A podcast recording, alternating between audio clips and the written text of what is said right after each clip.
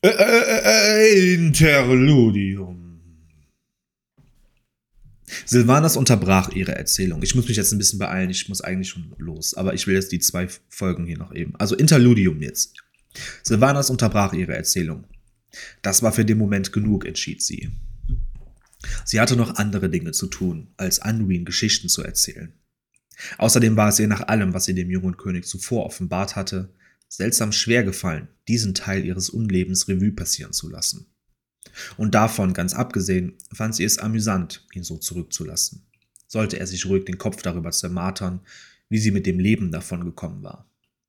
Nun, mit dem, was noch von ihrem Leben übrig war.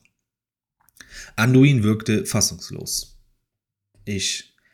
Ich hatte keine Ahnung, dass ihr euch umbringen wolltet, sagte er. Zweifelsohne war ihm aufgefallen, wie schwierig es für sie war, über jene Ereignisse zu sprechen. Jedenfalls blickte er sie mit einer Offenheit an, die zuvor noch nicht dagewesen war. Vielleicht hatte sie wirklich begonnen, ihn zu überzeugen. Ich habe es nur nicht gewollt, korrigierte sie. Ich habe es getan. Ihre harten Worte erschütterten ihn, auch wenn er versuchte, es zu verbergen.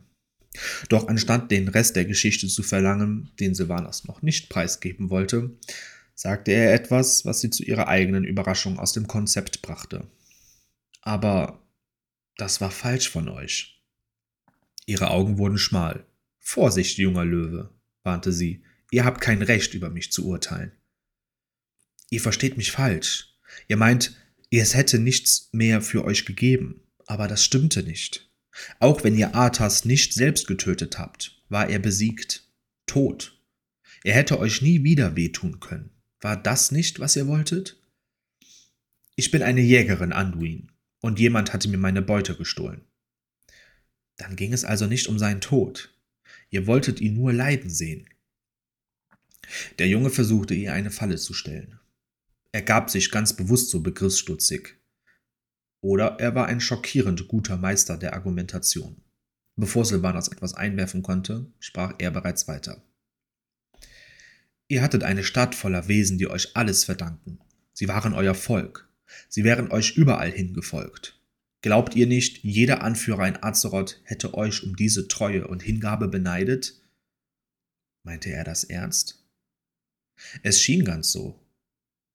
Ihr hattet Nathanos, euren Champion. Nach allem, was ihr mir erzählt habt, liebte er euch von ganzem Herzen. Und ihr, ihr hättet ihn einfach aufgeben können aber stattdessen habt ihr ihn zurückgeholt. Nur den wenigsten wird je solche Liebe zuteil, Silvanas. Er war immer für euch da. Nicht einmal der Tod konnte daran etwas ändern. Selbst ihr müsst doch begreifen, wie selten so etwas ist. Und am Ende habt ihr nicht mehr einen Gedanken für ihn erübrigt? Zur Hölle mit diesem Jungen. Ihr sprecht über Dinge, von denen ihr nichts versteht. Ich glaube, ihr seid diejenige, die nicht versteht. Ihr versteht nicht, was ihr hattet. Hättet ihr nur gewollt. Still! donnerte sie. Das war alles bedeutungslos. Begreifst du nicht? Alles, was ich hatte, wirklich hatte. Das Einzige, was wirklich und allein mir gehörte, war mein Hass. Von dem Moment an, als ich eine Banshee wurde, war es mein Anker. Ohne ihn hätte mich der Verzweiflung und dem Wahnsinn hingegeben. Es war die treibende Kraft hinter allem, was ich tat, was ich dachte, was ich wurde. Meine Rache war alles. Ich habe so viel gelitten meine Familie, mein Volk, mein Königreich, mein Leben. Alles wurde auf schreckliche Weise zerstört. Arthas eigenhändig zu töten wäre der einzige Fetzen Gerechtigkeit gewesen, den ich dieser grausamen Welt je hätte abbringen können. Sie war mir diesen Moment des Triumphes schuldig, und sie verweigerte ihn mir. Also wollte ich zumindest einen sauberen Tod und ewige Ruhe, einen angemessenen Gegenwert für all das, was ich im Leben geopfert hatte.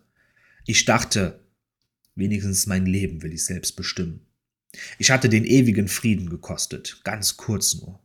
Ich wusste, dass er auf mich wartete, also griff ich danach. Er hatte geschwiegen, jedem Wort mit äußerster Aufmerksamkeit gelauscht. Silvanas konnte nicht gehen, nicht jetzt. Er musste erfahren, was sie erlebt hatte. Als ich starb, war da nichts. Und dann gab mir der Kerkermeister was? Etwas, das größer war als ihre tiefsten Wünsche und Bedürfnisse. Etwas, das sie nie zu hoffen oder zu träumen gewagt hatte. Ihr Schmerz, der Schmerz aller, die je gewesen waren oder sein würden, war der letzte Faden, aus dem ein Bildteppich von Glück und Gerechtigkeit gewoben würde. Glück und Gerechtigkeit, wie sie es nie zuvor gegeben hatte. Anduin hing an jeder Silbe, und als sie verstummte, um nach den richtigen Worten zu suchen, fragte er leise Was, Silvanas? Was könnte er euch geben, um diesen schrecklichen Preis zu rechtfertigen? Sie drehte sich zu ihm herum.